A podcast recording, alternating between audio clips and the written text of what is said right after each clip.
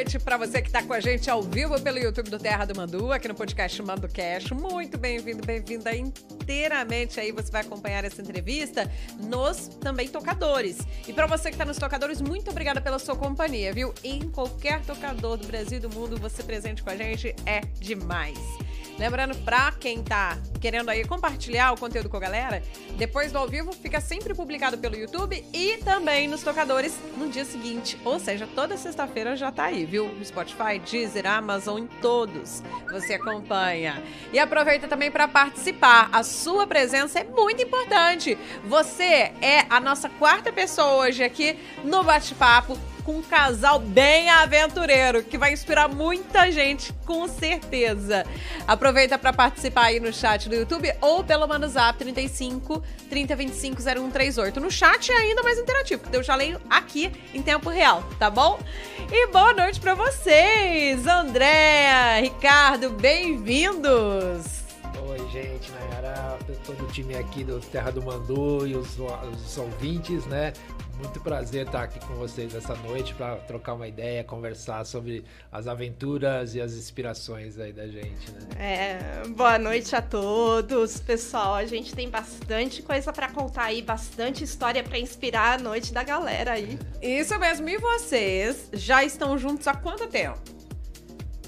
Já temos aí uma jornada de quase 10 anos já, né? Na, trilhando aí as jornadas tanto no mundo corporativo quanto nas aventuras nas montanhas, com as trilhas, né? Então a gente já tem uma historinha bem, bem recheada aí. De... É, como se diz, uma história de muito amor, né? Entre um e o outro, muita cumplicidade, mas muito amor também às aventuras, aos novos projetos, à inovação. É isso que a gente fala, né? Que a essência que nos une é isso, né? Esse brilho que traz pra gente, que é essa questão da gente estar tá conectado com a natureza, com as aventuras, né? Fazendo os projetos de inovação, vendo a transformação acontecer. É isso que dá brilho pra gente.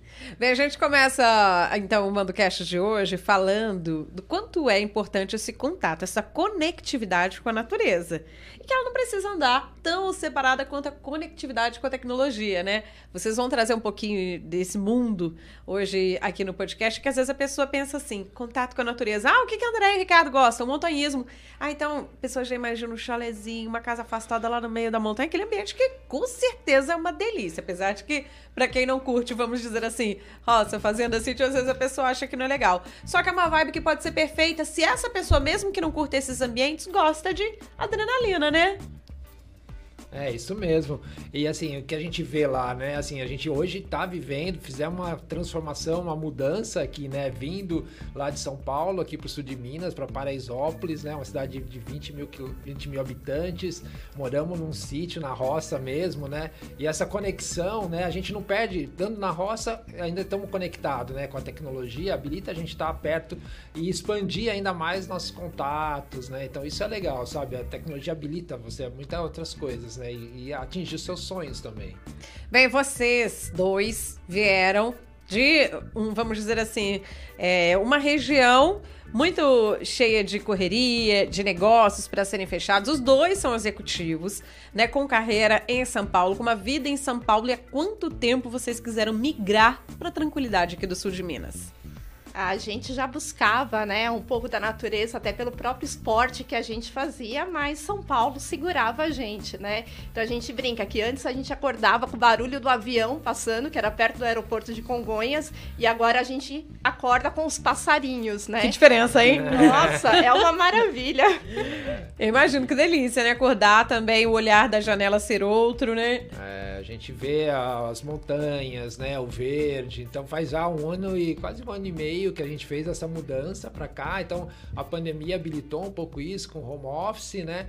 Então a gente realmente optou por talvez enxergar outros valores, né, conectar um pouco mais com essa essência que a gente falou, para realmente trazer para a gente aquele brilho, né, o que realmente nos conecta, aquilo que a gente realmente transforma a gente, sabe? É, vocês, na verdade, já praticavam esportes antes. Sim. Né? É, na, eu Bem, nos bastidores aqui eu descobri que quem levou você para esse mundo foi a Andréia. Então, ela é bem aventureira, viu?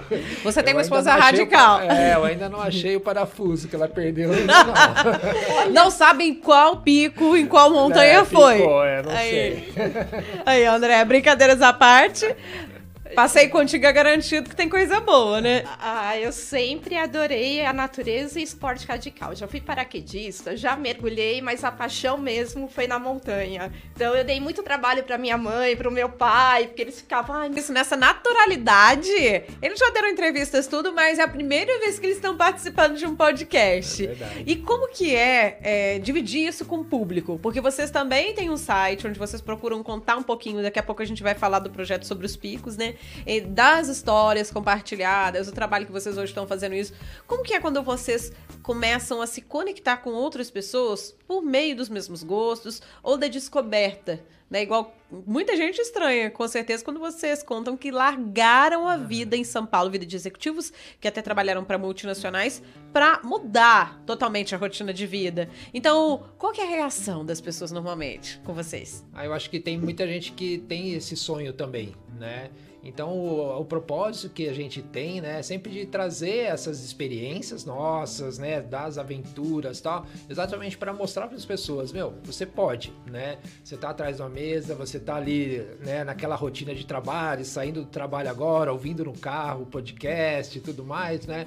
Então, você pode realmente buscar essa transformação, buscar essa, essa mudança, né? E atingir, a que a gente fala, alcance seu cume, né? Então, essa pra gente é o qual cume que você quer né? Qual a vista que você quer ter? Sempre é isso que a gente traz e é uma questão que a gente sempre se pergunta também, né? É uma reflexão bem grande, né? Então, assim, é, tem as frases típicas, né? Você tem a vista da montanha que subir, né?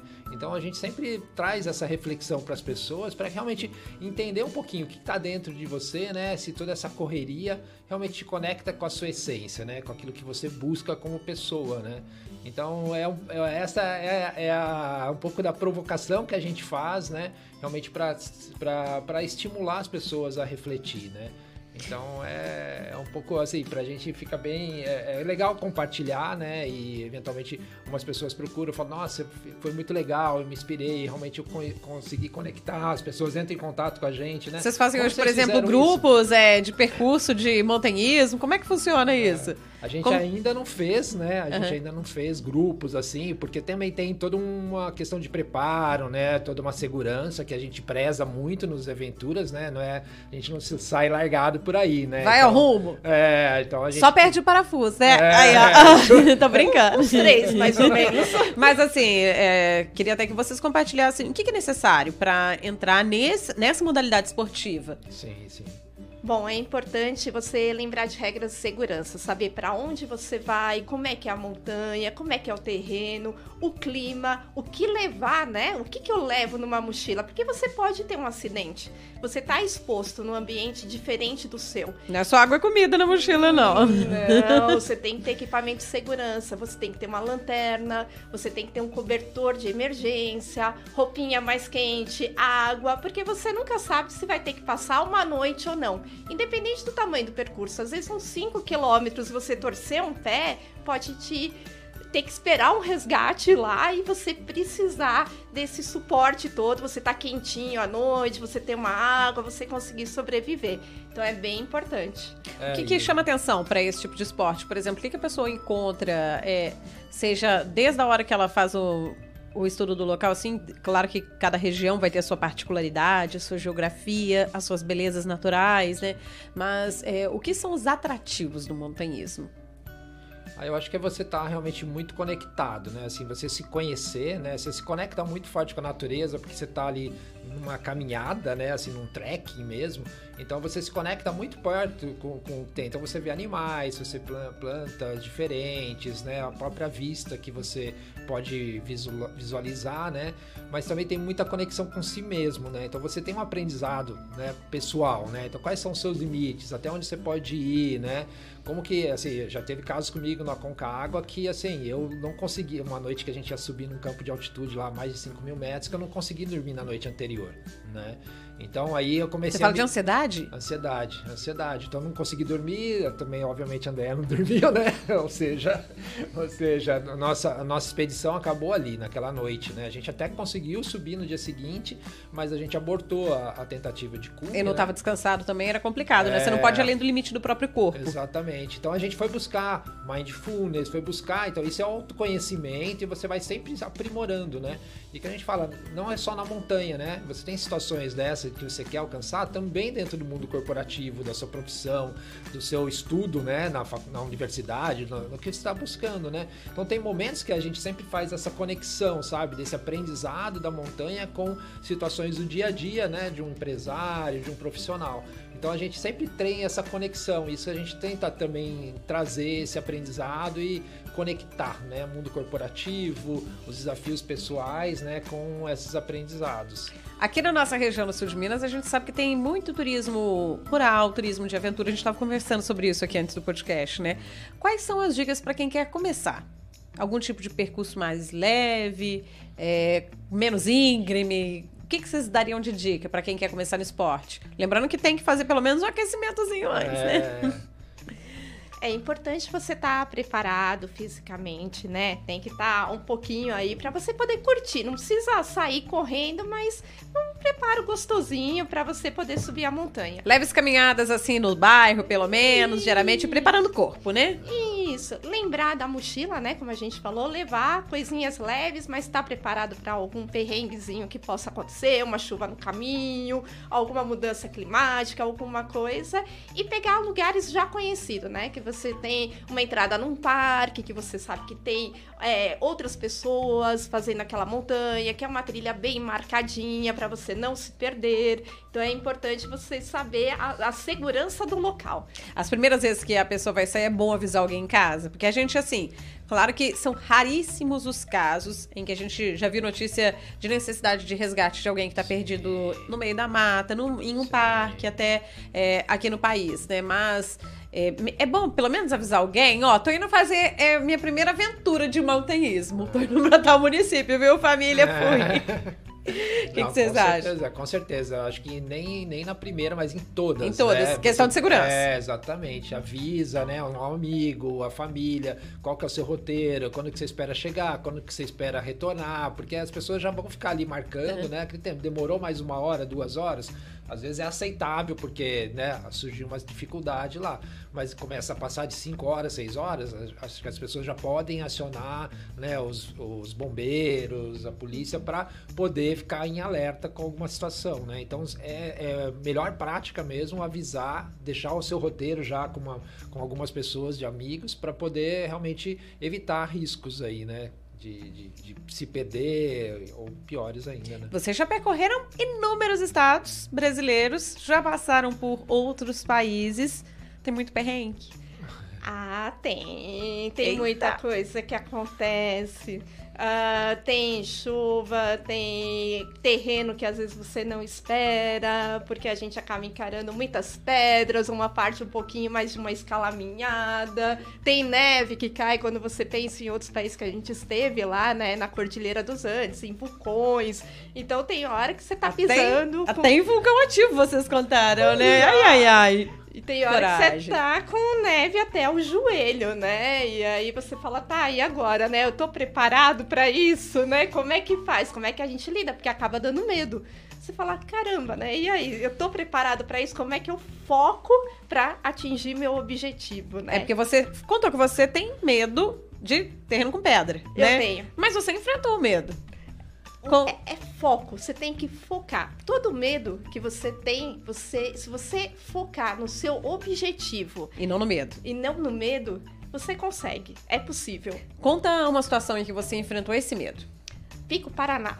Eu estava no Pico Paraná, lá na região lá de Curitiba. É E- a maior montanha, né, da região sul do Brasil. Exatamente. E tem uma parte que é uma via ferrata. O que que é, né? Então, um lugar bem aberto, íngreme e uma escadinha de ferro. E você não tem nenhuma segurança. Você põe a mãozinha lá e vai subindo. Como eu sou baixinha, tá, gente? É, dificulta a distância entre um degrau e outro. Eu tinha que me pendurar naquele pedaço. Eu olhava pro Ricardo e falava, eu não vou.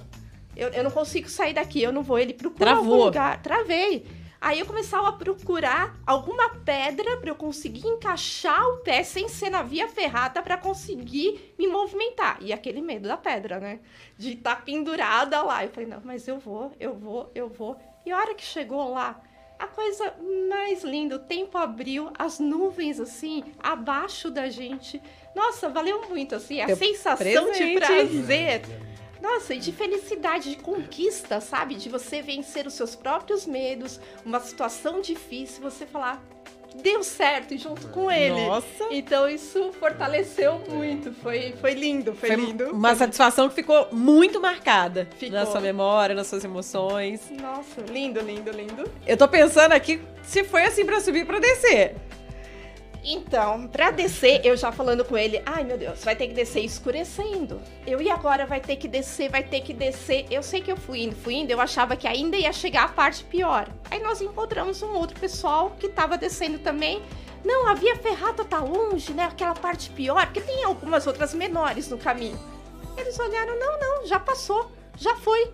Eu, opa, como assim? Terminei não vi. Terminei no vi. Então, isso mostra que quando você tá focado, você vence, né? Porque muita coisa, 80% do, da questão é o medo. O resto, se você não tá focado nele, você vai. Beleza.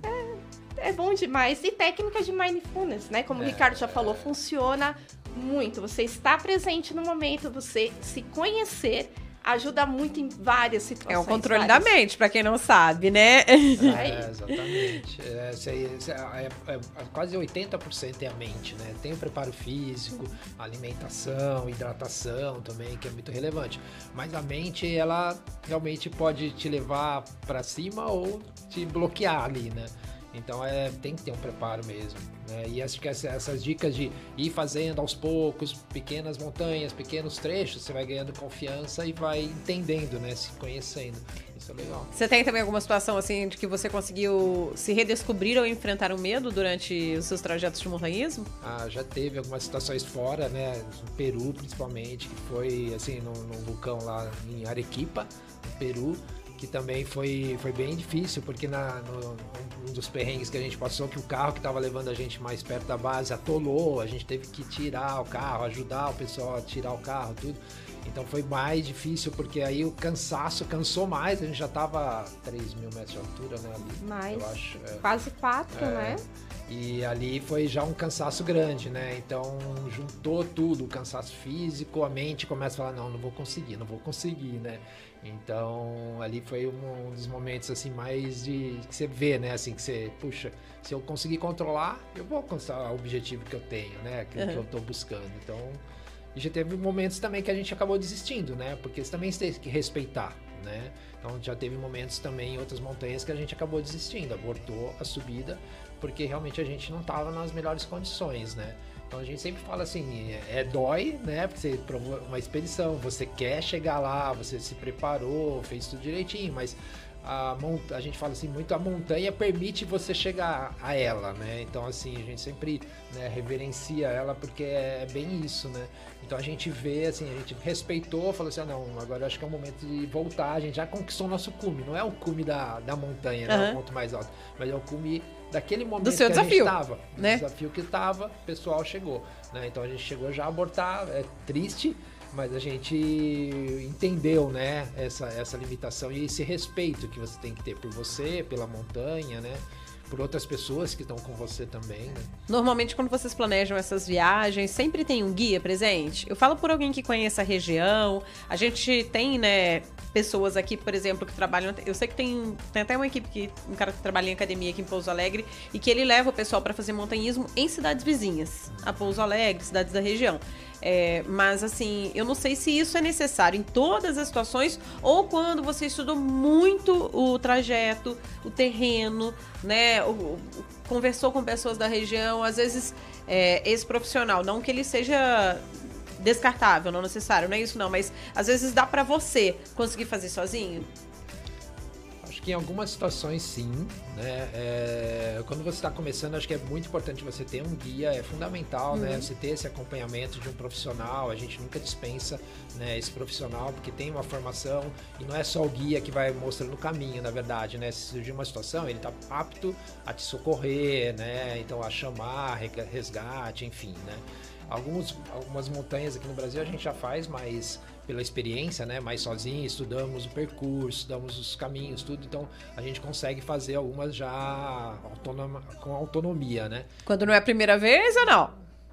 Tipo assim, vocês já passaram por esse local e aí na segunda vez dá pra ir sozinho? Dá. O Pico Paraná a gente foi sozinho, uhum. né? Assim, é uma montanha mais difícil, assim, né? Porque ela, é na Mata Atlântica tudo mais. A gente foi sozinho.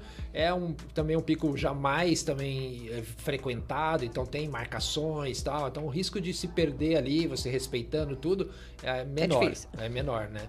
Então você pode ir, né? Mas ali eu acho que eu recomendaria com guia. É, tem muito é... a ver com a experiência, né? Então, assim, eu não conheço, eu nunca fiz uma alta montanha, ou então eu nunca fiz uma trilha curta. Uhum. Então, você estando com guia, ele vai te ensinar, ele vai te ajudar, ele, ele, ele guia não só o percurso, mas você como pessoa, ele vai te ensinar muita coisa. Muita tática, né? Exatamente, aonde que existe o risco, porque às vezes a gente não enxerga, a gente acha que pode sair andando que não vai ter problema, ele, ó, cuidado, aqui pode escorregar uma pedra, cuidado, aqui pode ter algum deslize para o outro lado. Então, ele vai te dando várias dicas que com o tempo você vai pegando mais experiência. Até num acampamento, como que você se prepara? Porque às vezes, quando a gente vai para alta montanha, tem vários dias, às vezes 20 dias. Como é que você faz um acampamento? O que você leva? Como é que você procura água a hora que você chega lá no meio da montanha? Então, tudo isso, o guia, ele vai te passando e você vai aprendendo muito com ele. Isso é experiência. Então... Uma das coisas que você destacou, eu creio que sejam muito importantes, porque às vezes a pessoa pensa na caminhada, no trajeto, no percurso que ela vai pisar, vamos dizer assim, né? Só que ela não pensa é, em muitos casos que podem ocorrer, como você falou, uma pedra que rola, né? É, às vezes um deslocamento de terra no, naquele ambiente. Então é importante demais ter alguém que conheça a região, o circuito, Sim. né? O que, que, já aconteceu na história da, desse local, na prática desse esporte. Porque às vezes é, é algo como se fosse um vulcão. Eu sei que vocês já passaram em um que estava é, né, acordado, vamos é, dizer assim, em certa parte, né?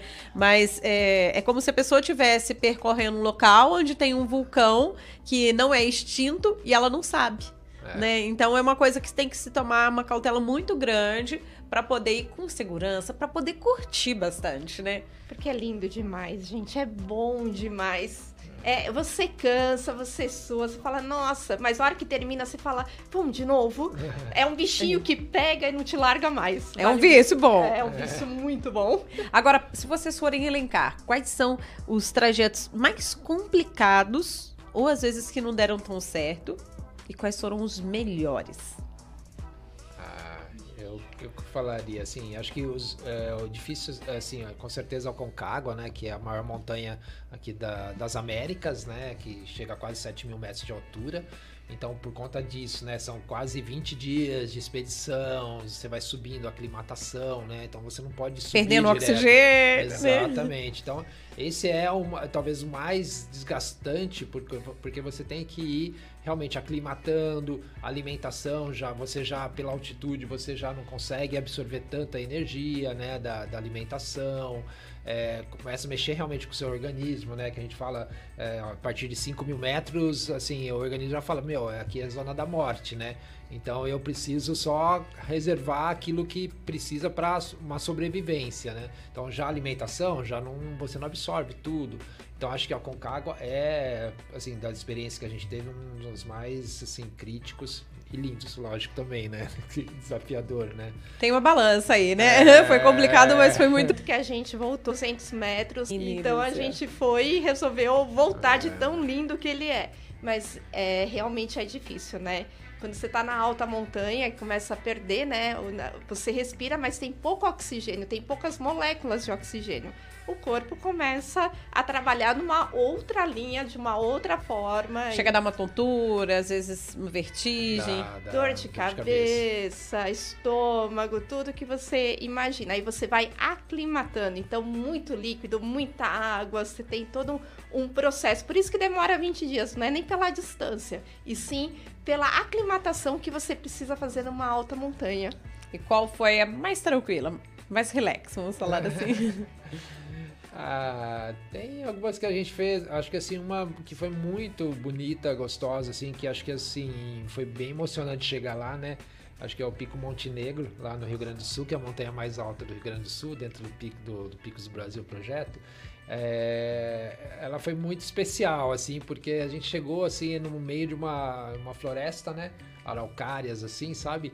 E tava um tempo mais úmido, e o canyon bem embaixo, assim, né? Com as nuvens, assim, pairando nele. A gente subiu. Ele não é alto, né? 1.400 metros, acho que é mais ou menos isso. É 1.600. E, mas assim, foi uma jornada muito gostosa, assim, porque a gente foi sentindo a montanha lá, né? A gente foi se sentindo, foi sentindo a montanha, e quando chegou foi assim, muito suave, né? Foi muito gostoso. Acho que essa, para mim, pelo menos, foi um simbolismo muito grande. E aquela visão gostosa. do Canyon, coisa é. mais linda lá na região sul do, do país, é, é maravilhosa. Vão porque vale muito a pena. É. A região é maravilhosa. Cambará do Sul, Ausente, São José dos Ausentes. É. é lindo. A região dos cânions vale muito a pena. Agora, para quem vai fazer uma viagem como essa, vamos supor, a pessoa não é do Sul, é, ou mesmo às vezes quem seja, é bom ir em um período de férias, de trabalho, porque é uma viagem que vai consumir mais dias e que tem que se programar também em relação a dinheiro? Sim. É, acho que algumas condições para a montanha é principalmente a questão do clima, né? Então, assim, tempo não chuvoso é o melhor momento para ir. Então, tipo, essa que... época de tempo seco perfeita. É, exatamente. Por isso que, assim, a temporada de montanha aqui no Brasil começa a partir de abril, maio, né? E vai agora até setembro aqui, né? Então, assim, é um momento onde realmente você tem um tempo seco, sem chuva, né? e com, com riscos menores. E aí você pode fazer, sentir a montanha, vai passar frio, mas é gostoso. Uhum. e, então, assim, é pensar bastante nisso com certeza um planejamento de roteiro da viagem, porque tem as distâncias, a questão das férias ou o trabalho também, se conseguir conciliar remotamente Sim. e tal, né? Mas acho que tem todo um planejamento realmente para fazer. Já aconteceu isso com vocês, né? Trabalhando em home office, ou melhor, em viagem office, vamos é, brincar aqui, é. é, e tá tendo que conciliar os dois juntos, né? Já, foi o, o do Aconcagua, né? Foi é, um. Foi. Teve. Aconcagua, a gente já, assim, hoje a gente já tá aqui, né? Então, assim, nas montanhas da Mantiqueira, assim, uhum. a gente também aproveita muito, né? Por isso que a gente veio aqui para Paraisópolis, porque a gente já tá morando a 1.400 metros de altitude, né? Ali. E então, assim, a gente encontra é o nosso parque de diversões, né? Que a gente fala ali, né? Então a gente tá no meio da mantiqueira. Então aí a gente vai realmente vai para alguma cidade, aí tem uma reunião, um trabalho, pode, pode ir no deslocamento. Obviamente a gente sempre respeita, né? as regras da empresa, tudo para atender, logicamente, Sim. as entregas que a gente tem que fazer, porque isso, assim, a gente sempre preza também essa, esse balanço, né? A questão profissional com a questão é, do, do, do, esporte, né? Daquilo que a gente gosta, né? Até conta pro pessoal qual é o seu trabalho atual. Ah, hoje eu sou trabalho com transformação digital, né? Toda a parte de inovação também. Então, projetos de inovação e com uma consultoria também com o pessoal na, na Suíça que a gente apoia pequenas e médias empresas assim para o processo de transformação de negócios deles, né? Um trabalho voluntário que a gente está fazendo. Né? Então é, hoje é, é o que a Os gente dois. faz.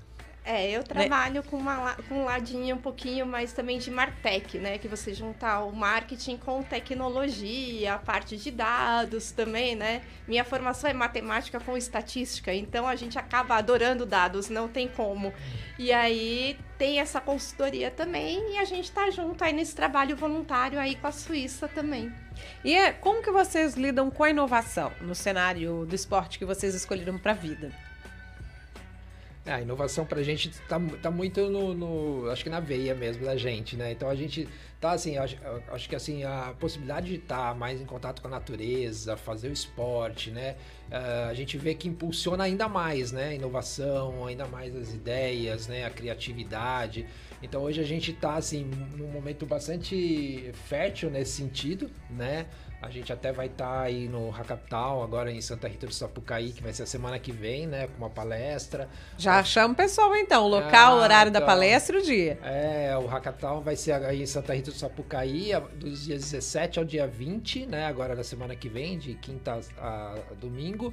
E nós vamos estar tá falando no sábado, né? Às duas e meia da tarde, pessoal. Onde é. será a palestra? Vai, é ser na... lá, vai ser lá numa, num salão, né, paroquial, né? Porque o Hackathon, ele movimenta a cidade Na inteira, cidade né? toda, Tem, isso. É, então... no, é, no salão paroquial do Santuário de Santa não, Rita de não Cássia, é do Santuário, não? Uhum. eu acho que é próximo ali, eu não sei direito o nome. Falar Dom João, Dom João, Dom João, é, acho que é isso. Que a gente é. não conhece direito é, Santa Rita, né? Uhum. Então a gente tava a cidade inteira lá, a gente pegou o nosso cantinho lá no mapa, né? Então, uhum. Mas a programação inteira tá lá no site. Então, quem quiser, são mais de 800 palestras, né? A nossa. Dentre de vocês. É. Né? Tem a nossa lá, bem no sábado lá. Pode procurar que tem o local, tem tudo certinho. Qual vai ser o tema que vocês vão abordar? Conquistando montanhas e sonhos. então, é na verdade essa um pouco dessa trajetória nossa, né, de transformação da vida da gente, né, conexão com a essência da gente e como isso impulsiona, né, essa questão da transformação dos negócios, da inovação, né? E, e tem tudo a ver com, com, a proposta, né, do evento e também com a cidade que vocês estão indo, é. né, participar essa questão da inovação. A gente sabe que é uma veia pulsante lá de Santa Rita, né? Sim, exato. Mas tem a ver com isso que vocês trabalham hoje em dia, é. o ideal de vida de vocês. É, exatamente. E a gente está buscando também, né, compartilhar isso aqui na região, né, em Paraisópolis, na região toda, para fomentar isso, sabe? Até com um trabalho voluntário, com workshops, palestras também, assim, para realmente a gente poder compartilhar, né, todo esse conhecimento que a gente vem somando. A gente aprende sempre, né? Estamos sempre aprendendo, mas é, e a gente quer compartilhar também, né, com, com todos ali para fomentar o, o crescimento socioeconômico da cidade, né, da região.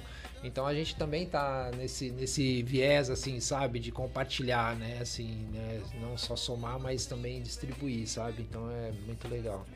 É, eu quero que vocês falem também sobre o projeto dos picos. Antes, eu só quero dar uma dica para você que tá assim também, querendo construir novos caminhos, percorrer uma nova jornada. Muitas vezes começa quando a gente quer dar uma repaginada na casa ou construir um ambiente, igual vocês. Vieram de São Paulo, construíram uma vida em Paraisópolis, né? E é isso que a Santa Maria Materiais de Construção, nossa parceiraça aqui do Mando Cast. Falando isso, um abraço, Miriam, um abraço, seu Joaquim, toda a equipe. É isso que eles fazem no dia a dia. Você que é Seja de Paraisópolis, de Pouso Alegre, enfim, das cidades aqui da região, sabia que na Santa Maria Materiais de Construção você encontra todo tipo de produto, da base ao acabamento, para construir, reformar, fazer pequenos reparos? É isso mesmo. Desde pequenas casas até grandes construções como prédios, é, também estabelecimentos comerciais, você encontra todo tipo de material na Santa Maria. Então aproveita, já entra em contato nesta sexta-feira ou a qualquer dia em horário comercial. Anota aí o telefone da Santa Maria Materiais de Construção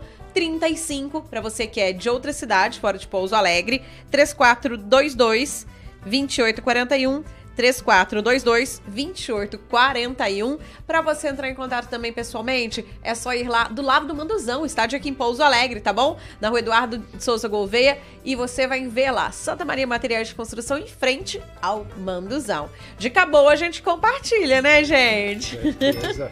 É. e vocês estão é, com um projeto novo que já está lá no site. Falando isso, aproveita para passar o site e fala um pouquinho do que, que o pessoal vai encontrar por lá. Ah, a gente tem o site nosso que é o casal AR Extreme, né? Que é AR de André RK. Exatamente. Uhum. e é ponto .com, né? Ali a gente compartilha todas essas aventuras, é, comenta um pouquinho também desses aprendizados, né? Compartilha todos esses aprendizados que a gente tem, né? E aí a gente tá, assim, né, compartilhando essas experiências para o pessoal poder realmente se inspirar, né, que é o nosso propósito, sabe? É, que a gente fala, né, a gente falou muito como que se prepara para uma montanha, né, o que você leva na sua mochila, como é que você se prepara. E para os teus cumes, né, pro, pro seu trabalho, para os seus estudos, o que que você tá colocando na mochila que você tem que carregar com você e o que você não tem que carregar com você para chegar onde você quer, para você chegar no seu cume. Então a gente dá dicas também nessa outra linha, né, para você se preparar para os seus objetivos profissionais. Né? Você está pensando nisso, no que você quer e o que você precisa para chegar lá?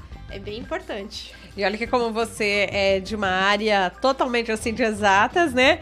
Você pode falar com confiança de que quando a pessoa planeja e se dedica, ela chega ao resultado. Com certeza. Vai e acredita que chega. É, nesse site tem fotos que o pessoal pode conferir de vários locais que vocês já visitaram no Brasil e do exterior. E tem também esse projeto novo dos picos, né? Do, aqui do Brasil. Vocês começaram pelo sul do país. Exato, a gente chamou de Picos do Brasil, né? Que a proposta é visitar ou alcançar o cume dos 27 picos mais altos de cada estado, né? Quer dizer, na verdade é o pico mais alto de cada um dos 27 estados do Brasil, né? Então a gente A começou... lista tá feita. É, tá. E é assim, a gente começou pelo sul, né? Até como uma forma da gente sentir como que a gente iria estar tá fazendo. A gente também gosta bastante lá do sul. Já tivemos no Pico da Bandeira também, mas assim, com uma aventura fora do projeto mesmo, né? E agora a gente está estruturando esse projeto realmente para lançar ele com mais força. A pandemia baixou um pouquinho né, a velocidade, como muitos projetos que, que acabaram acontecendo, né? E agora a gente está lançando ele, é um projeto que vai levar a gente lá para regiões aí com tribos indígenas, né? Reservas, é, então, assim, a gente tem que planejar muito bem, que nem a gente falou no começo, né? Porque realmente vai, vai ser, assim, uma jornada muito interessante aí pelo Brasil inteiro, né? A gente vai vivenciar, né, o país, né? Qual é, nessa lista, o, a, o pico mais alto do país? É o Pico da Neblina, né? Lá em cima, é, e ele chega a quase 4 mil metros, 3.900 metros. É. é. E assim, ele já é um muito inóspito, né, para chegar, porque realmente você tem que atravessar por selva, é dentro de uma aldeia indígena, numa reserva indígena, então você tem que ter os guias lá, autorização do exército, é fronteira, né? Então ele vai ser um, um dos picos talvez assim mais desafiadores, né? Mas, mas, a gente já olhou para o Acre, já olhou para o Mato Grosso também, tem uns desafios interessantes aí para atingir esses picos. André, conta pra gente por estado, então, que vocês já percorreram cada pico e se você lembrar a altitude. Ai, caramba, cadê De, minha Não, cola? desses do, do projeto Picos do Brasil. Vamos, Vamos simplificar. Cadê minha cola? Vamos é, lá. O Pico Montenegro, lá no Rio Grande do Sul, 1. né? 1.400. É, 1.400 metros ou 1.800, eu não tenho de cabeça. Esse ainda foi melhor, que não é tão alto. É, Santa e, Catarina. De Santa Catarina, que é o Morro Boa Vista. Isso, que, que foi muito legal. A gente teve que fazer um percurso todo a cavalo, pegar a autorização, é ficava no meio de uma fazenda perto de um dos canyons lá de Urubici. Lindo, lindo, lindo também. Teve que se enfiar lá, não é algo tão fácil, né? Não é um parque que você chega lá e vai. Foi muito bonito. E agora tivemos o Pico Paraná, né? Que é ali próximo a Curitiba. É, lá 1.800 metros de altitude, já é um pico mais, maior, é o maior da, da região sul do Brasil, né?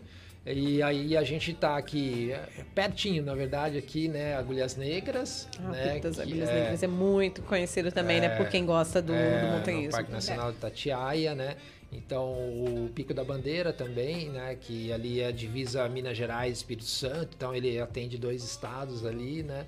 Então a gente está nesse caminho aqui e provavelmente o Centro-Oeste, que também deve ser um dos próximos é, focos que a gente vai fazer Aí são picos não tão altos, mas assim, pela distância, pela localização também devem ter trazer uma dificuldade, né?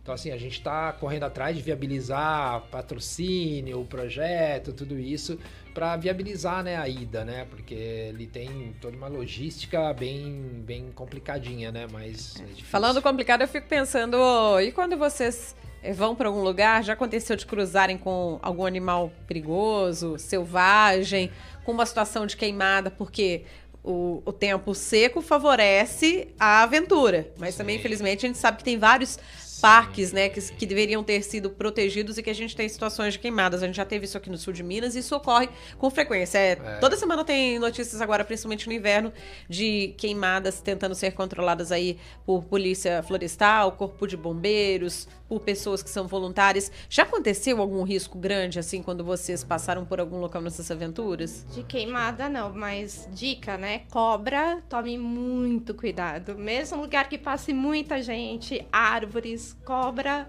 tem, tem bastante por aí, tá? Já Então, te pegou de surpresa? Assim, gente, apareceu no meio do caminho? Já, já correndo ainda num lugar bem, bem aberto, assim, uma trilha, já cruzou minha frente, assim, você para, você fala, ai meu Deus, né? Então fique olho bem aberto aí, porque elas não têm tanto medo do homem, não, não foge tanto, não, tem que ficar de olho. A dica de segurança quando você cruza com uma cobra assim em área de mata é realmente é você ficar imobilizado para ela não acabar, né, É, te picando, vamos dizer assim. Não se sentir agredida, né? E não atacar, né? Então, pro- procurar parar, deixar ela seguir o caminho dela, né? E aí depois você vai embora, né? Então, acho que Perrengue na trilha, é, gente. É, sempre respeitar, né? Tem que, isso é tem que importante. respeitar o animal. O animal ele só ataca se ele se sentir coagido mesmo, É. né? Então, respeitando, deixando ele passar lá bonitinho. É só ficar esperto pra não pisar, né? Se pisar nela, aí vai ser É. complicado. Aí tem que alguém socorrer para tomar o soro antiofídico É, correndo, né? é. Mas assim, é uma coisa até comum, porque é o ambiente da- desses animais, né? Além de cobras, outros animais é, já passaram próximos à, à área que vocês estão com trilha, ou no momento que vocês estavam, sei lá, dormindo em uma barraca que vocês acampam muitas vezes, né? Estão com a barraca no carro, né? Então, Sempre. É, já aconteceu, às vezes, de estar lá dormindo, de repente ouve algum animal perigoso passando assim perto. Fala assim, animal perigoso não, silvestre, já, né? é, a gente já ouviu barulhos assim, mas a gente não abriu a barraca, não. Não teve coragem. Melhor não correr o risco. Vou ficar achando que era um sonho, um pesadelo, sei lá. né? É, sabe lá, né? Estaria aqui pra contar a história. É, exato. Não, eu tô brincando, mas é uma coisa que deve mexer muito com, com tipo assim, a pessoa, igual a gente tava falando, vencer os próprios medos, né? Porque eu imagino quem tem medo de escuro. Vai acampar, não tem jeito, vai largar a lanterna, a luz do celular Acesa. acesa, de jeito nenhum. É, É, apagar tudo, fica é. quietinho na barraca pra não correr risco, né? Não dá, e bicho tem mesmo, né? Onde a gente tá morando, é, você olha às vezes assim da janela, você vê macaco, vê porco do mato, tem javali, tem, que mais? Pati, Essa- tem, tá tudo solto lá, né? Essa região entre Cachoeira de Minas, Conceição dos Ouros, Paraisópolis, o pessoal fala que tem muito javaporco também, né? É, É, porco, que é a javali, mistura né? do, do porco com Exato, javali, que até está exato. invadindo propriedades É. rurais. Aí eu imagino, como vocês moram num sítio, quantos animais vocês não, não devem ver ao longo da semana, né? Eu não falo todo É. dia, porque às vezes é uma coisa que o animal tá lá, tem a rotina, mas nem sempre é visível ao Sim, ser humano, né? Exato, exato. É, e a tem uma mata muito próxima ali, então a gente ouve o barulho deles, macacos, assim, principalmente, né? Aí, é, mas agora, ontem mesmo a gente viu um passando, assim, na, na frente da casa, assim. É, um muito macaco bonitinho. grandinho, assim, passando, olhando, indo pra um lado. Tranquilo. Tranquilo. Tipo lá, assim. vizinhos. É. Exatamente, exatamente. E a nossa égua linda, né, que sempre aparece na porta para comer a cenoura diária, né? Então, também é uma maravilha. Então, o contato com o animal lá é É garantido. tranquilo. Por isso, quando vocês vão pra trilha, tá tranquilo. É isso aí. Agora, vocês acham que, por exemplo, aqui no sul de Minas a gente tem uma das mais belas paisagens, pelo menos é o que eu acho, né, na minha opinião, e o que eu já vi muita gente comentar. Meu falecido pai até falava, como ele era caminhoneiro, que já percorreu vários locais do Brasil, e que Minas Gerais era um local com a maior variedade, por exemplo, de tons de verde. Ao longo da. Um exemplo é quando a gente passa pela Fernão Dias, entre Pouso Alegre e São Paulo, o caminho é maravilhoso, né? E então eu queria saber de vocês o que, que vocês acham? Se a gente poderia ter um desenvolvimento de- do turismo até, né, do ecoturismo, a gente pode falar, não falo só o turismo rural das trilhas, igual é, Caminho da Fé, que a gente tem na região de vocês Sim. também, tem aqui em Estiva, em várias outras cidades. É, mas vocês acham que a gente poderia ter um desenvolvimento maior? Porque a gente tem muita beleza natural por aqui? Ah, com certeza. Acho que tem um potencial bastante grande, né? A gente vê, assim, algumas iniciativas, né? Talvez algumas mais tímidas, mas com certeza. Acho que o potencial que tem, né? E acho que a conexão que as pessoas também estão procurando das cidades, né? Para estar vindo, seja final de semana, feriados, para essa parte da natureza, para Mantiqueira, que é a região de sul de Minas, né? Tem um potencial muito grande, né? A gente vê isso. E assim pensa realmente como contribuir até para fomentar né esse tipo de, de turismo né? E pode ter projeto vindo aí. É, então tem, tem várias várias ideias na cabeça que a gente falou né? Impulsiona muito a criatividade e a inovação. E a gente tem alguns projetos que a gente já está conversando estruturando né? Para realmente poder compartilhar né? Possibilitar né? Compartilhar essas essa, essas belezas né, com as pessoas, né, que elas possam acessar e, obviamente, contribuir né, com o desenvolvimento da, do, dos habitantes das localidades, né, sem, com preservação, né, com crescimento controlado, com preservação e contribuir para o desenvolvimento socioeconômico né, da região. Isso é legal. É, tem, tem muita trilha, muita cachoeira que só o, quem mora lá conhece, mas não divulga, não cria uma estrutura para outras pessoas virem conhecer. São lugares assim incríveis incríveis mesmo, são lindos demais. Aqui na região você pode falar algumas cidades que vocês já foram, que vocês viram esses cenários deslumbrantes e que são propícios para essa prática, prática, esportiva, seja do montanhismo ou é, do ecoturismo? Ah, tem muita, né? É, assim, a gente, assim, pro lado de Itajubá tem bastante, pro lado de cá também, aqui de Pouso Alegre também, né? Tem muita coisa. Recentemente a gente teve aqui em Senador Amaral ali, né? E Bueno Brandão, que também já tem alguns desenvolvimentos, Delfim Moreira, então Maria da Fé, que já é, Cristina, que é muito linda também. Com Paraisópolis mesmo, e, né? o Machadão e, e as tá. cachoeiras lá são incríveis. É perto da casa de vocês? É pertinho, é, é pertinho. A gente vai, faz até treinos lá, né? A gente é. treina, abre a porteira e já vai. E é maravilhosa a vista, é. o lugar, você passa por cachoeiras por uma floresta de araucárias, então tem muito lugar para explorar, é, muito. E ali Paraisópolis tem uma riqueza muito grande, né? Diversidade, né? Que é essa questão do, da montanha, 1.500 metros de altitude ali do lado com floresta, tem uma cachoeira maravilhosa ali dos Henriques, né? O próprio caminho da fé ali que tem uma beleza, uma, um, um toque muito especial. Esse lugar é aberto ao público ou passa por uma propriedade particular? Não, é Como é, é que faz para acessar quem quiser? São todos abertos ao público mesmo, né? A Cachoeira dos Henriques é num bairro mesmo, né, num distrito, na verdade, da cidade, né, e ela é aberta realmente ao público, né, é uma área privada, né, de propriedade particular, mas ela é aberta ao público. O Machadão também, né, você passa por uma porteira, é aberta, assim, e vai andando de carro, mas é muito lindo. Então, é totalmente acessível, né, para todos, né, poderem, talvez o que tenha que realmente uma divulgação, uma estruturação para que realmente as pessoas possam ir e aproveitarem, né? É, muitos passam só pelo caminho da fé e não sabem todos esses lugares maravilhosos que tem na cidade que, que poderia visitar. Exatamente, é. vira só uma passagem, né? É. E ó, a gente tem pergunta aqui, Leonardo Coutinho, gente, obrigada pela participação. Quem quiser comenta aqui no chat, aproveita e deixa sua pergunta. Tá querendo saber alguma dica ou tem alguma curiosidade sobre esses oito anos de trajetória no montanhismo pelo Brasil afora e fora do país também? Então manda aqui pra gente que a gente já repassa pra André e pro Ricardo, tá bom? É, o Leonardo Coutinho falou qual a maior dificuldade no montanhismo se vocês praticam em equipes. Vocês comentaram aqui um pouquinho durante né, o nosso bate-papo que vocês não costumam ir em grupos, né? Mas tem, assim, alguns parceiros de montanhismo que de vez em quando vão com vocês? A gente às vezes tem alguns amigos que a gente se encontra tal para poder ir junto, dividir. Às vezes é, a agenda não concilia tal, então a gente acaba a grande maioria das vezes fazendo nós dois mesmos, né? É, e aí vai um se ajudando, um vai ajudando na, no medo de um, na, na questão do outro, né? Então a gente vai juntos assim, né? Então acho que a maior dificuldade talvez seja realmente talvez eu acho que o tempo. O tempo? pra aproveitar mais, né? Porque quer ficar mais tempo na viagem, é, às vezes tem que voltar, é. né, Ricardo? Bem, vamos lá, que tem mais perguntas aqui, ó. É, aproveitando para tirar as dúvidas do público, né? O Luciano Ribeiro falou, qual, perguntou, né? Qual o maior pico de Pouso Alegre região e se fica na Serra do Mantiqueira? Aqui eu acho que a gente tem a Pedra do Baú é grande, né? Ali, mas São Bento, São Bento Sapucaí, o próprio É que daí já Machadão, é São Paulo, mas é bem São próximo Paulo, de Paraíso, é, né? Isso. Você tem ali o, a Pedra de São Domingo, né? Em Córrego do Bom Jesus, isso. que é bem alta também, e é também muito boa para acessar né? E todos aí são região da Serra da Mantiqueira, assim. Aí, então ele acertou. É, então, É, aqui junto com a gente o Fabiano Oliveira falou: as montanhas de Minas Gerais, especialmente do sul de Minas, são realmente incríveis. Pra Verdade. vocês, vocês concordam? Por isso que vocês vieram pra cá, pro sul de Minas. nossa, a gente ama, a gente ama essa região toda.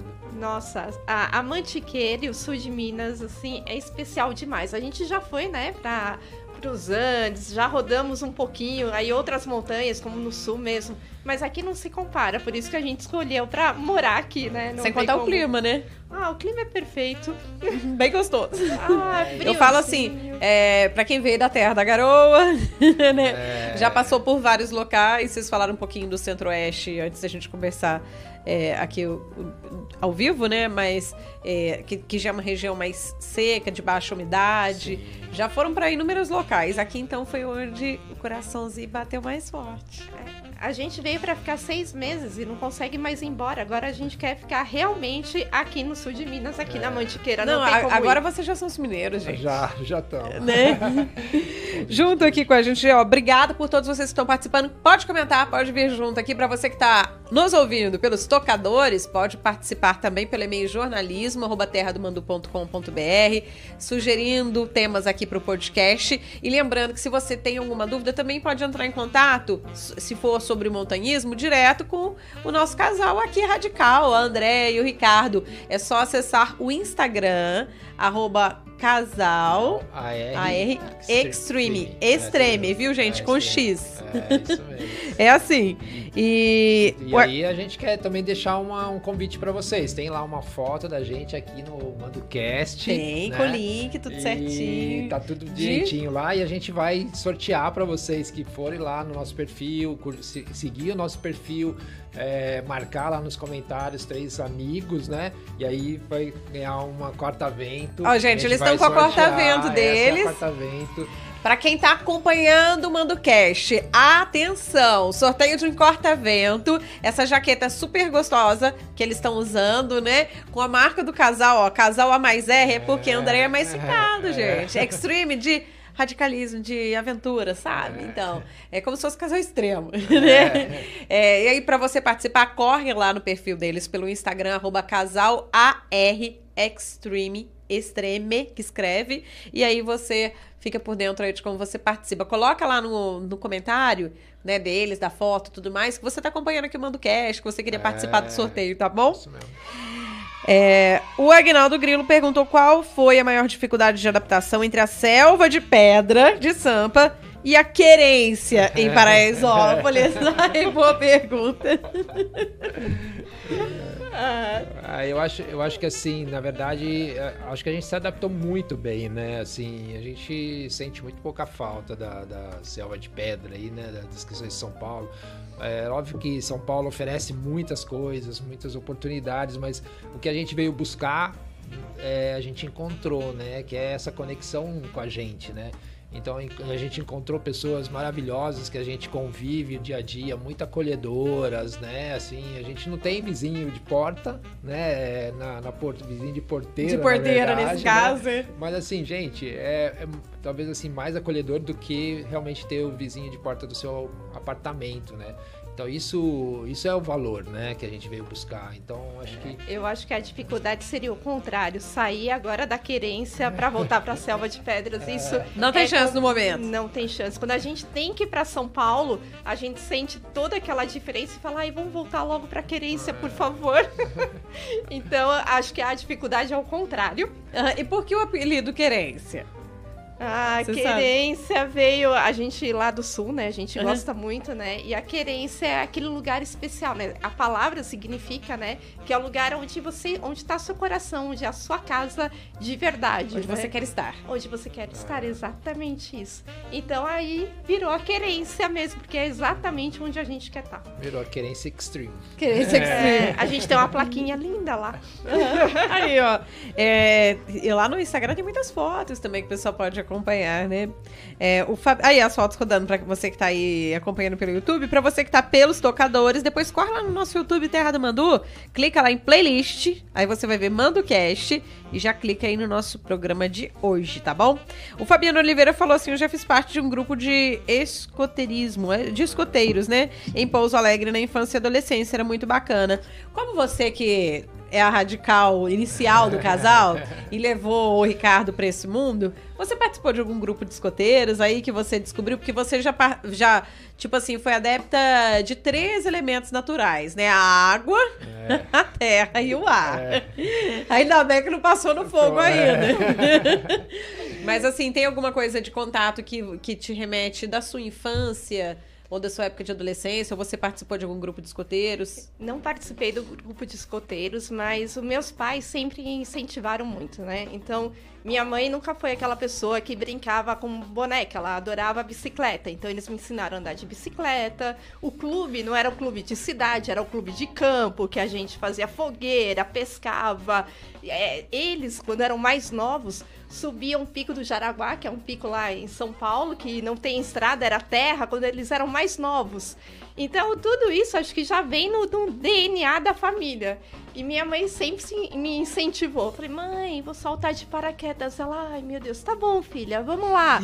Saltei, quase atropelei ela. Ela meu foi filho. pegar o meu velame, né, do paraquedas, já estava recolhendo, já toda animada. Então eu sempre tive, acho que esse DNA, esse incentivo da parte deles. DNA bem aventureiro, diga-se de, passagem, né? Tá na família. Ai, que delícia, gente. Queria não ter medo de muita coisa, assim, para poder.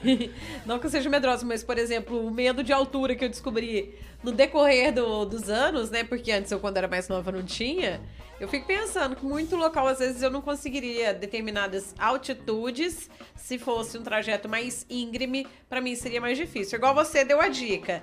Que a pessoa tem que olhar para frente, é, né? Foco na onde você tá naquele momento onde você tá indo. Esquece do medo, passinho por passinho e foco no que você quer. Por isso que eu te perguntei da trilha que você fez, que você enfrentou seu medo de pedra, como é que foi a descida? Porque para descer tem que olhar para baixo para ver onde encaixa o pé, é. gente. Imagina a pessoa com medo de altura. Praticamente desceu sem olhar, desceu com sem pressa para chegar. Você vê como a mente pode bloquear. É a né? mente, é a é. mente mesmo, porque eu nem sabia que eu já tinha passado pela pior parte. É. Então, é, é a mente mesmo que faz isso. Agora, entre o Brasil e os países que vocês visitaram, é, falando isso, quais foram? Os, os países, países, antes de eu finalizar foram Bolívia, Peru, Argentina, Chile, pegando deserto, tudo é, lá. É isso que é. eu ia perguntar sobre o clima e a geografia totalmente diferente, porque são países próximos, estão no mesmo continente, principalmente entre a zona tropical e, e temperada, mas a gente vê diferentes geografias, né? Sim. Então, o que, que vocês viram de diferente em cada um desses locais que vocês passaram? Conta um pouquinho pra gente, narra um pouquinho desses trajetos. Vamos lá. Chile, né? Nós pegamos a parte do deserto mesmo do Atacama, né? Então, uma região muito árida, né? O deserto frio, muito frio à noite, calor demais durante o dia, altitude. Então, é um clima que o corpo sente. Mas quem pensa que o deserto não tem cores é como os tons de verde. Lá tem os tons Terrosos, da areia. É. Terrosos, exatamente. E cercado por vulcões. Então é uma região que você fala, não é um deserto, mas ela é, é muito rica. Então vale muito a pena. E tinha até fumacinha no vulcão quando vocês passaram por lá. Ai, que medo se eu ficava perto, de jeito nenhum. Eu acho que depois tem a, o próprio Peru, né? Que a gente teve, que a gente teve também Machu Picchu, é, e ali o, o, vulcão lá, o Mist, né? Que também bastante arenoso, bastante pedra, né? Solta, assim. Então, você vai encontrando, né? Situações muito diferentes. Você tem que se adaptar, né? Então, assim, por mais que você planeje, né? A viagem, se prepare... Aqui no Brasil, você treinar, aqui você não vai encontrar o mesmo terreno que você vai encontrar lá, né? A gente tenta simular algumas coisas, mas nem sempre é possível, né? Então você vai tendo que aprender também a se adaptar nas situações, né? Então isso também é muito legal, porque você tem que ter essa flexibilidade né, no seu dia a dia, né? Para poder atender uma situação e pensar naquela, naquela outra possibilidade que você aprendeu, aplicar de uma forma diferente para superar uma situação que você não tinha planejado, né? Então são realmente são é muito rico, né? Essas experiências assim.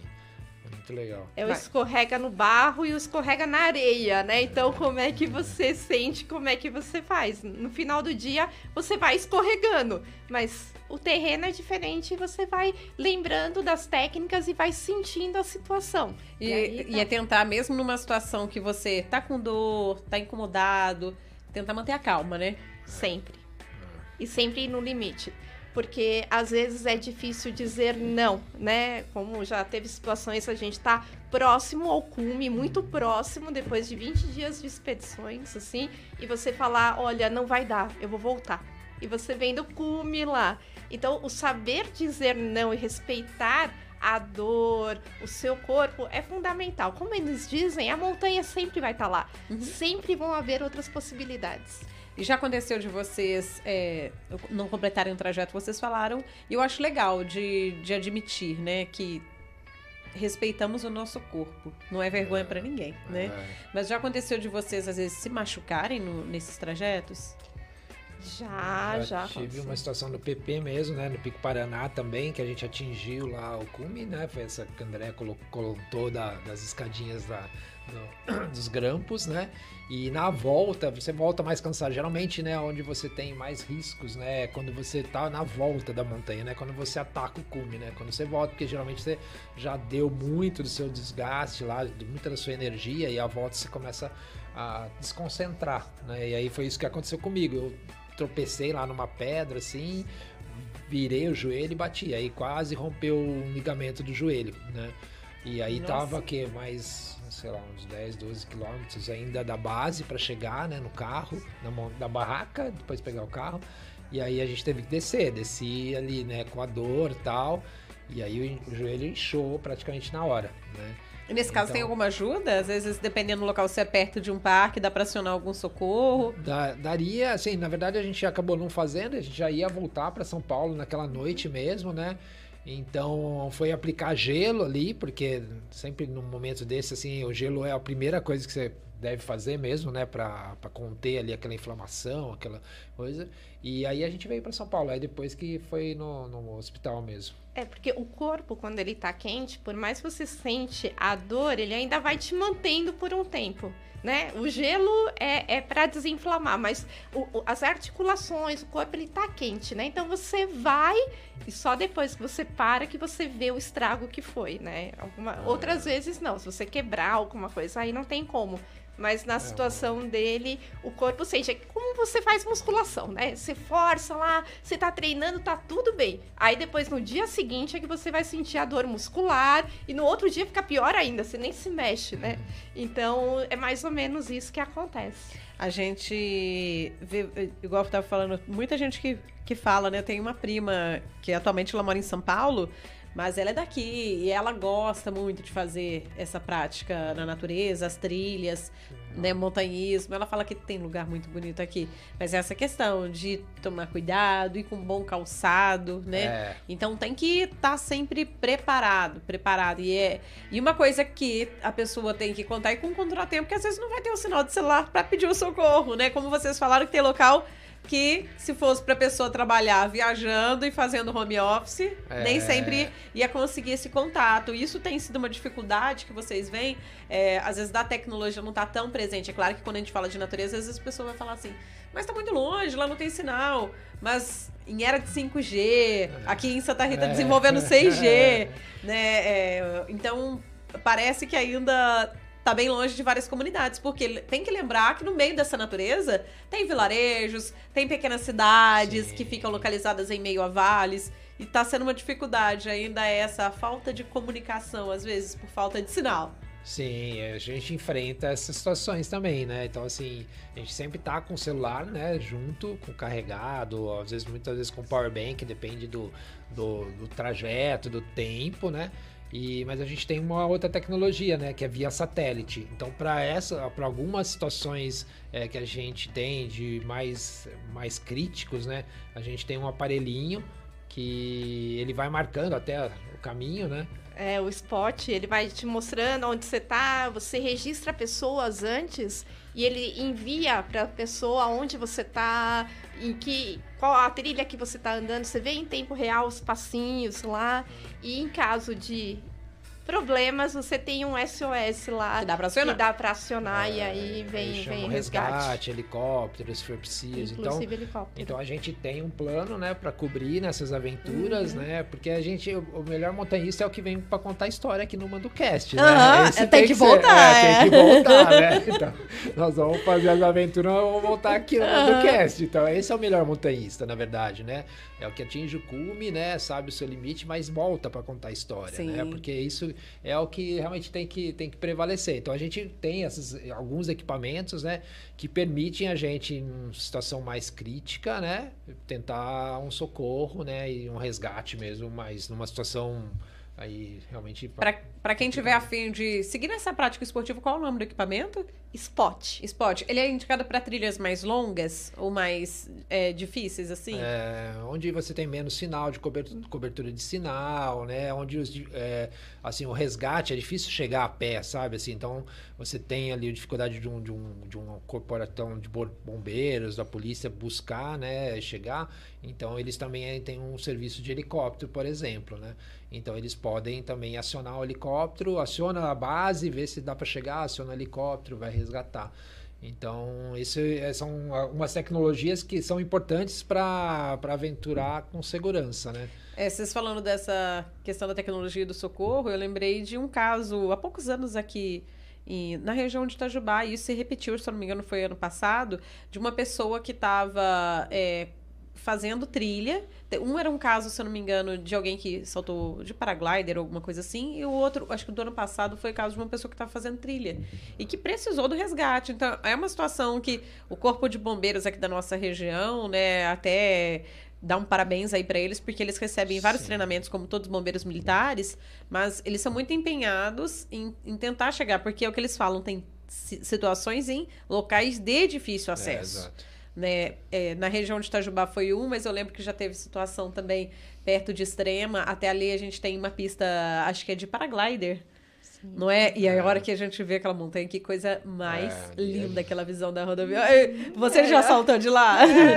Não, Ou já mas passou eu por lá? quero, Já passamos, já passamos. Eu fico namorando, eu fico olhando o pessoal lá no alto, assim. Eu falo, ai, Ricardo, vamos, vamos, vamos. Tá, tá na lista. Tá na lista dos locais pra visitar. Certeza. E tá pertinho, gente. Não é pertinho de Mineiro, né? Paraisópolis É. extremo não é tão perto, mas mesmo assim. É logo ali, né? É logo ali, ali do ladinho. Mas essa, essa é uma questão, porque a gente fica realmente namorando tantas coisas bonitas que tem aqui na região, né? Que a gente, pô, o tempo tá acabando, vamos fazer. É o que você falou atrás. aqui durante a entrevista, que você É. queria tempo, né? É, Mais tempo em algumas exatamente. viagens. E Você agora- também, né, André? Com certeza. Por isso que seis meses virou um ano, que já tá virando um ano e meio e tá indo, porque não dá pra, tempo para ver tudo que tem aqui na região. É muito rica, tem muita coisa. Então não dá tempo, tem que ficar mais, mais anos. E qual que é a principal dica, então, pra pessoa que tá, assim, se apaixonando pelo tema, é, vamos dizer assim, começar, se for aqui na região, um local pra ela percorrer? Pra ela tentar fazer o primeiro trajeto. Claro, procurando, se possível, os guias da cidade. Sim. Vai na Secretaria de Turismo do município, né? É. Procurar informação. É que você citou extremo, acho que é bem legal, né? Tem umas montanhas lá. Próprio Paraisópolis ali, que o Machadão, ele não é um pico é, fácil, assim, de subir pela, pela altitude, tem uma, uma coisa assim, uma- uma- mais íngreme, né? Mas ele tem um acesso mais fácil, né? Então não precisa tanto do guia, né? Você tem E uma você estrutura pode- da comunidade em É. volta também. Então, se acontece algum problema, alguém consegue. Passa mais pessoas por lá para poder te socorrer. E é uma vista maravilhosa. Então, vale a pena a experiência, É, né? é. E vocês falaram da questão da alimentação, que em locais que é necessário fazer a aclimatação, é, tem a questão do ar rarefeito, né, dependendo da altura. Tem algum alimento específico que é melhor para o corpo absorver nesse tipo de trilha? Na verdade, Fala assim, as assim, coisas mais indicadas, claro, É, né? Na verdade, assim, vai muito de cada organismo, né? É. Assim, eu, assim, geralmente como assim, mais variedade, né? De, de não faz tanto, não tenho tanta restrição. Então, assim, eu vou muito de tapioca, né? Bananinha, coisa assim, mas depende de cada organismo. Fácil de carregar, que não estragam é, fácil. Não, mas frutas também dariam, frutas são indicadas? Também, também daria. Eu falo pela questão até do, do fácil acesso, para quem fala assim, ah, eu não tenho tanta grana, eu queria começar, mas é eu queria já me precaver com coisas que vão dar ah, certo, né? Pode um lanchinho, né? Um pãozinho com presunto queijo e tal. É, eu, por exemplo, tenho um problema com alimentação. Então, eu, se eu como alguma coisa que, é, que tem fibra, que nem uma fruta ou que nem a tapioca dele, me faz mal. Então, meu, meu estômago é um pouquinho mais lentinho. Então, uhum. eu tenho que procurar outros tipos de alimento que tem menos gordura, um carboidrato mais fácil. Sabe aquela bisnaguinha que a gente comia quando era criança? Uhum. Aquela bisnaguinha com umas azeitoninhas dentro dá uma energia incrível. É uma delícia. Você come, coloca num plastiquinho, fácil de levar e funciona bem. Gente, eu não sei o que aconteceu comigo. Eu tô com uma fome. tá com vontade de comer, não, Iratá? Já, já. Mas, por exemplo, o carboidrato, é, né? Carboidrato é mais indicado que proteína nesses casos? De longa absorção, sim, né? Sim, sim, com certeza. Porque você precisa de energia rápida. É. Então, açúcar, carboidrato, aquelas balinhas de goma, sabe? Que é uma delícia. Aquelas jujuba, né? Que muitos falam. Tô pensando aqui, turma Ótimo. da academia que curte, por exemplo, uma batata doce. Aí, ó. Também. Viu, Magson? Funciona que é uma maravilha. Batata Aí. doce lá, amassadinha, coloca um papel alumínio, leva com você e vai comendo. Funciona. Ai, gente, que bacana. É bom que já tá dando o caminho, não das pedras, né? É. Porque você não, não gosta desse caminho. É, né, André? Mas assim, tá dando caminho para o pessoal que quer começar. Porque eu acho que é legal. Quando se desperta, né, pra, pra prática com a natureza, eu acho que depois do primeiro contato, a pessoa vai querer levar isso pra vida, né? É, lá no nosso site a gente tem bastante material mais detalhado ainda do que colocar na mochila, do que fazer, do que levar. É. Tem, tem dicas para quem quer começar mesmo. Pode entrar lá que consegue. No YouTube também, né? No YouTube. Aproveita e já passa os canais aí de acesso é, para o pessoal ver esses conteúdos. Casal AR Extreme, né? Direto na, né, nessas mídias sociais que vai encontrar o nosso canal no YouTube, no, no Instagram, no Facebook, a gente tem LinkedIn também.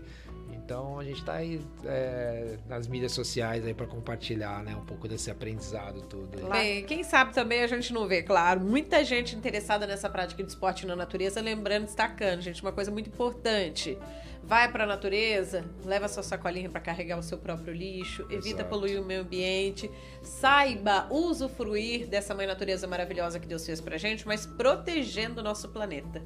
Né, a gente está vendo aí o julho mais quente desde a década de 1940 em é. todo o mundo. É, a gente está vendo mudanças climáticas.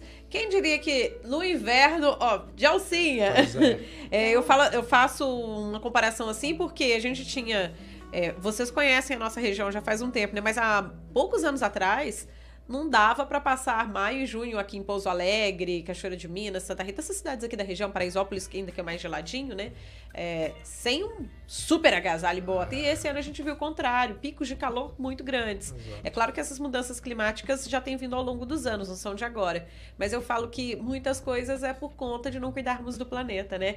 E tem que aproveitar a natureza, tudo que ela tem a oferecer, mas tem que cuidar dela também. É, então, é, uma coisa que não pode esquecer, né? Ah, perfeito. Tem que fazer o nosso papel. Então, levar o saquinho, não deixar o lixo no caminho nada, porque a gente encontra até papel higiênico, tudo. Então, gente, né? A montanha não é nosso banheiro, então vamos cuidar dela com carinho, por favor. É, se precisar acampar, depois deixar né, o local do jeito que você encontrou. É, se quando você passou por lá ele não estava legal, ajude a cuidar então. É, tenta conservar ali, preservar, porque é, isso a gente tem que deixar para as outras gerações, né? E, e, a nossa, obviamente, também, né? Mas a gente tem que contribuir com isso. A gente viu realmente esse aquecimento esse ano absurdo, né? A gente pegou negativo lá em Paraisópolis ano passado, esse ano Nada. Não chegou nada, chegou máximo 5 graus ali, né? Positivos ainda, mas assim, é incrível isso, né? Como a mudança está afetando mesmo, né? E eu queria que vocês, antes da gente encerrar, contassem é, de como que vocês têm feito para dormir nessas viagens. Uma dessas vezes foi até num terreiro de café. É. Contem qual, qual, foi essa experiência. É. Vocês estavam planejando lançar uma nova marca de café? É, então. É, é tipo assim, café, café, Aventura. É, agora a gente tem a Mountain Home, né? Que a gente uhum. chama. Então a gente tem a barraca na caçamba da, da caminhonete. Então agora a gente já teve, né, nessa fazenda de café ali em Cachoeira de Minas. É, fomos ver a festa da fogueira, né? Uhum. Muito lindo lá. Ó, oh, faz pouco tempo então, que vocês é, passaram então, por lá, né? foi. né? E aí nós estivemos lá no, no sítio São Sebastião. E aí, conhecendo todas as pessoas tal, muito amigáveis, a gente acabou realmente acampando no terreiro do café ali né, ali com os cafés de cafés especiais, né? Cafés são premiados ali, né? São qualidades superiores. É, são né? os cafés que ah. são importar, ele quer dizer, eles exportam, né? Sim, cafés sim. tipo eh, exportação. É, exato. Então foi uma experiência muito é, bacana. Né? Literalmente a gente acordou com aquele cafezinho, aquele é. cheirinho do café. Literalmente. Literalmente. E, e são muitas parcerias, né? Porque tem locais que vocês passam que vocês precisam entrar em propriedades particulares como vocês falaram, alguns locais pediram autorização, seja para o Exército, Sim. né, para parques estaduais, é, municipais, sei lá, parques nacionais. Então, é uma coisa também que é legal ver como que as outras pessoas apoiam quem elas percebem que estão valorizando a natureza, que vão cuidar do ambiente, né? Sempre vai ter alguém hospitaleiro nesse ponto. É, isso eu acho que a gente encontra para o Brasil, né? Esse Picos do Brasil, essa é a descoberta que a gente tem mais feito, né? Assim, as amizades que a gente né, tem carregado né, nessas aventuras é o que é maravilha mesmo do Brasil, né? É o povo, a cultura, é o que a gente realmente está sentindo muito grande, né? Nessa, nesses caminhos que a gente tem percorrido, sabe? Aqui em Minas, né? O acolhimento das pessoas, tudo.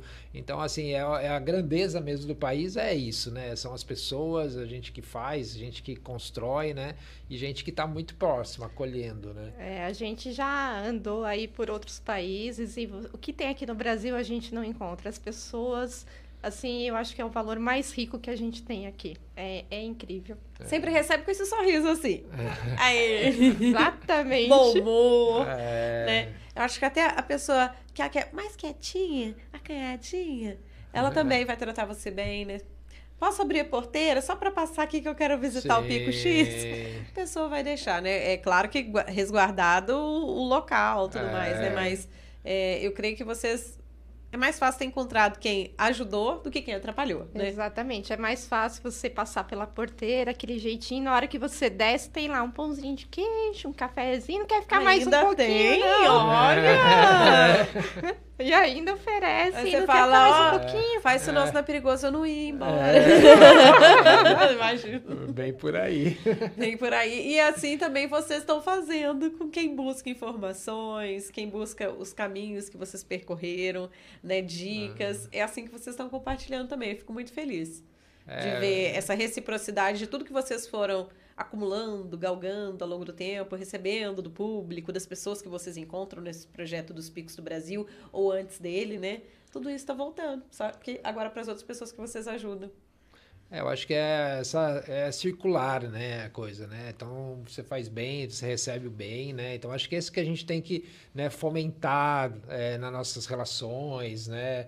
Então acho que isso que a gente tem buscado mesmo e compartilhar é o que é, é o propósito mesmo da gente, né? A gente adora, né, um bate-papo gostoso desse, toda a audiência, aí, pessoal, agradecer o pessoal que tá com a gente aí acompanhando, né? O pessoal que participou, mandou mensagem, então, obrigada, viu? É muito legal, assim, né, essa interação. Podem continuar aí, né, mandando, conversando com a gente, qualquer dúvida, qualquer dica que tenham, né? E obviamente, né, a, Terra do Mandu aqui receber a gente. A Eu gente que agradeço. Muito contente. Vieram lá de Paraisópolis. O pessoal aqui no sul de Minas, gente, quem não é daqui, muita gente que brinca assim, Paraisópolis. É. É, emenda, né? É o mineirinho cortando letra. é, e antes de lembrar aí do sorteio, eu queria só agradecer, falando dessa gentileza gera gentileza, dessas pessoas acolhedoras, agradecer o Henrique Cabeleireiro, que mais um dia me arrumando aí pro podcast lindo, salão super gostoso gostoso, ele é muito gente boa e ele tá com espaço aberto, seja para você agendar o seu horário, tá na Rua Coronel Herculano Cobra aqui em Pouso Alegre. Lembrando que você pode mandar uma mensagem aí pro Henrique, o salão dele fica perto da Agência Central dos Correios e um quarteirão e meio antes. Então manda mensagem aí por WhatsApp para 359 8815 3875 359 8815 3875, tá? No meu Instagram lá, Nayara Ander, eu marquei o WhatsApp do Henrique, se você quiser mandar sua mensagem. E lembrando também que ele tá com espaço aberto para você que é manicure e tá procurando um salão aí para poder fazer o atendimento das suas clientes ou criar uma cartela de clientes. Então aproveita porque tem uma sala disponível super acessível, baratíssimo o preço que ele tá fazendo lá para você começar o seu trabalho bem no centro de Pouso Alegre, tá bom? Ou dar continuidade aí à sua carreira. E lembrando que tem sorteio. Tem que correr no Instagram Casal AR Extreme Extreme, gente. Ó, do jeitinho que tá lá na blusa da Andréia, no corta-vento. É. E é um corta-vento como esse que você vai concorrer, tá bom? Coloca lá, comenta que você estava assistindo o Mando Cash, que você quer participar do sorteio. Sorteio rolando, lembrando, no Instagram do nosso casal radical, casal AR Extreme. E, gente, mais uma vez, obrigada por compartilharem essas experiências, dicas, um bom humor, povo fala tranquilo esse casal, vou falar a verdade. Muito gostoso de ouvir esse bate-papo, foi uma delícia. Obrigada. Não, a gente que agradece muito o convite, né, toda a receptividade que vocês têm, né, a condução que você fez maravilhosa Imagina, também do bate-papo. Obrigada. Foi muito gostoso, foi muito uhum. gostoso. Que seja o primeiro podcast muitos na vida de vocês, né? Bah, nossa, adorei, foi muito especial, realmente. Ai, o tempo passou muito rápido, Rapidinho. né? Então, o pessoal que quiser falar mais de montanha, procura a gente. Se quiser falar de inovação, procura, porque a gente adora falar do tema, né, Ricardo? É. E lembrando que vocês vão estar em Santa Rita no próximo sábado, sábado lembrando o horário. Às 14h30. No Salão Dom João. Então, você pode ir lá, que tem uma palestra muito bacana. E lembrando que é um evento com entrada gratuita, né? Acho que pode entrar lá é. gratuito, sim. Mas pode é. procurar lá é, na, procura... na, programação em Santa é. Rita. É, então, muito obrigada mais uma vez. Ótimo final de semana, ótimas viagens. Ah, e eu ah, quero depois né, ver vocês aí dando continuidade com o projeto Picos do Brasil, contando os detalhes pra gente. Vamos, vamos sim, vamos sim. Tá bom? Valeu, gente. Muito obrigada. Uma ótima noite para você que acompanha ao vivo e até mais para você que tá nos tocadores. É um prazer ter sempre você com a gente aqui no Mando Cash.